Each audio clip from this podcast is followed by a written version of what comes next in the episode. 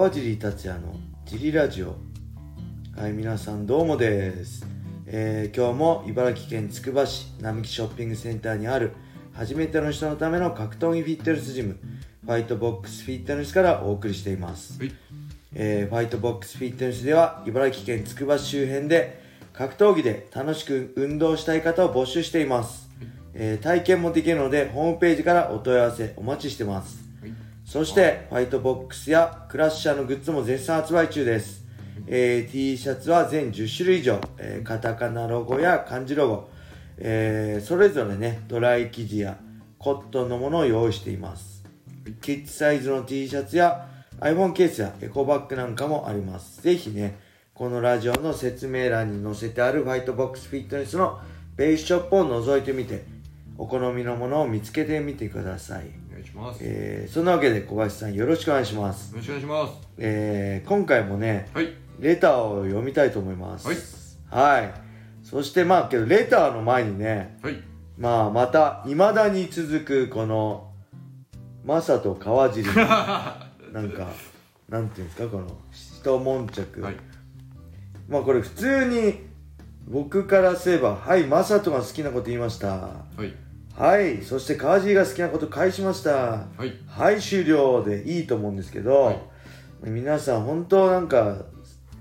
あのいまだにね12年も昔のことはい。言ってくれたり、はい。ありがたいと思いつつ本当好きなんだなと思いつつそれともはい。なんか俺とかマサトに鬱憤あんのかなと思いつつね クソリプもはい。ありつつ、はい。なんか応援してくれる人もありつつまあいろんな人がいるんだなと思う中で、まあ、これ別にそのこの今回のね騒動とは全く別なんですけどはい。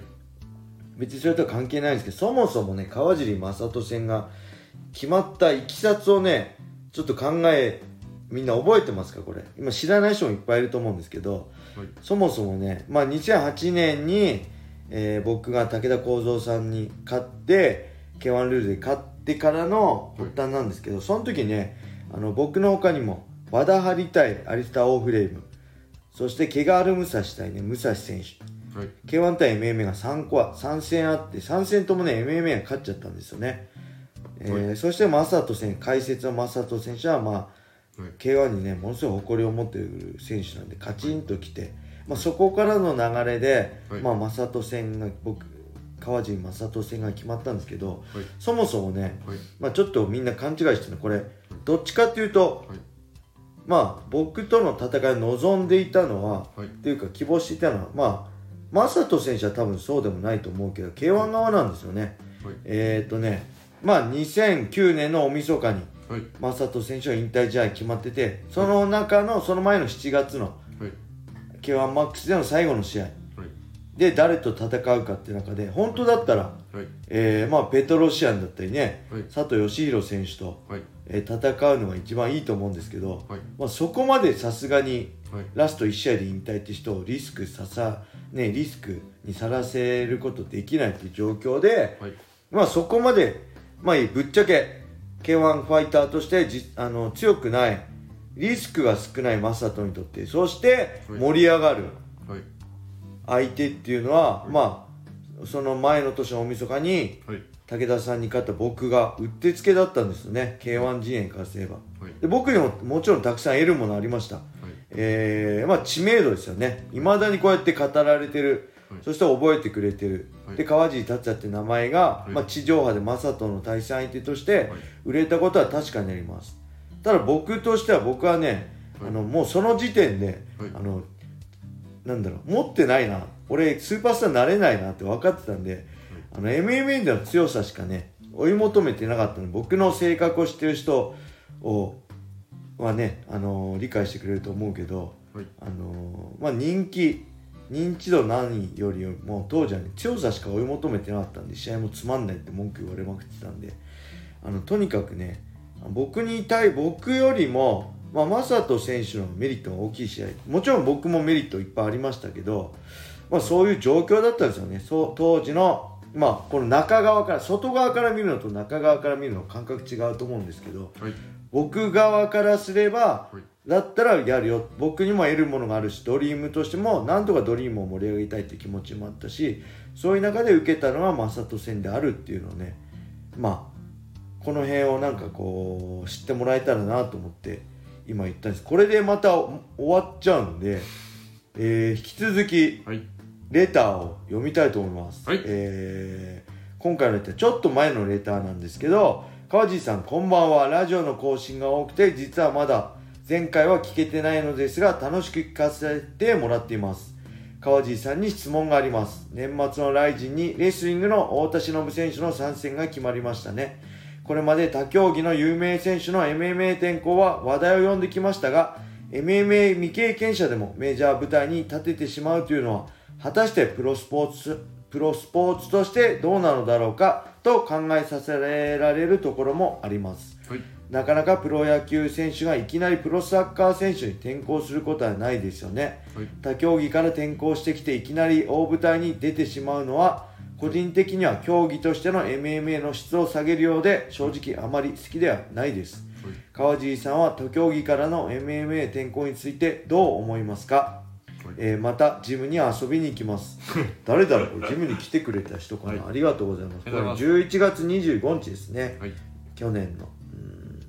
他競技から僕はね、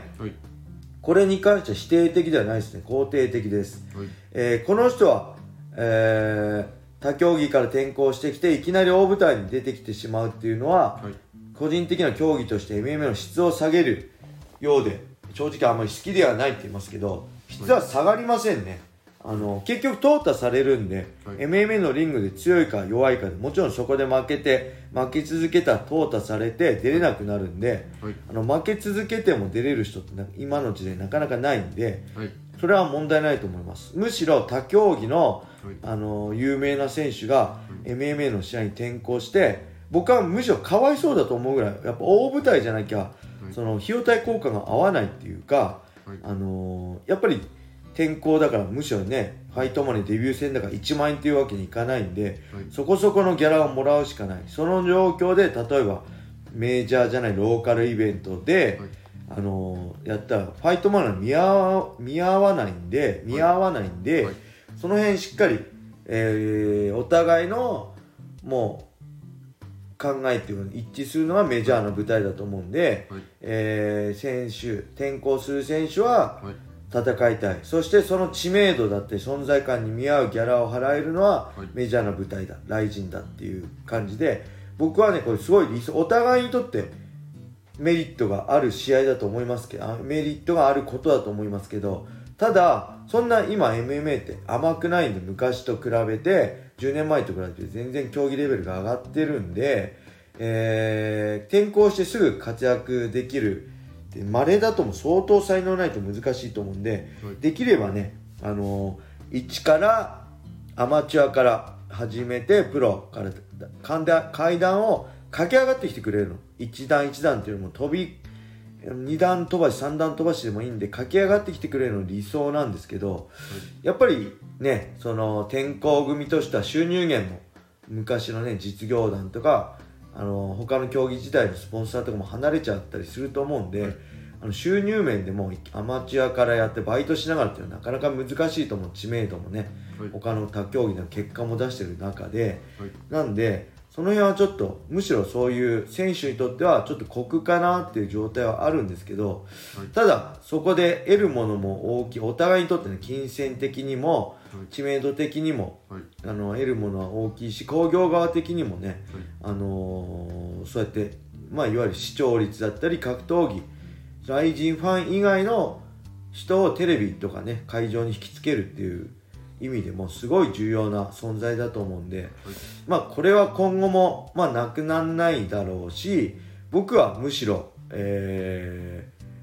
ー、まあ嬉しいことかな。それだけ他競技のオリンピックレス,、ね、レスラーとか柔道家が MMA に競技持ってくれてるってことは MMA にとってすごいいいことだと思うんであのアメリカとかでもバンバンねそういうのあるんで、あのー、今後も増えていくと思います。ライジンがある限り。そして、実力によってしっかり淘汰されていくんで、弱い選手は、はい、あの、消えていくんで、はい、そういう厳しい世界なんで、はい、質を下げるっていうのはね、ないと思ってます。はい。はい、こんな感じですかね。いろいろ、レーターの前に自分のまた意見言っちゃってまた荒れるのかな？この後ツイッターとかねクソリプとかがいっぱい来ちゃうのかなと思いつつ、はい。まあこんな感じで終わりにしたいと思います、はい。えーそれでは皆様良い一日をまったね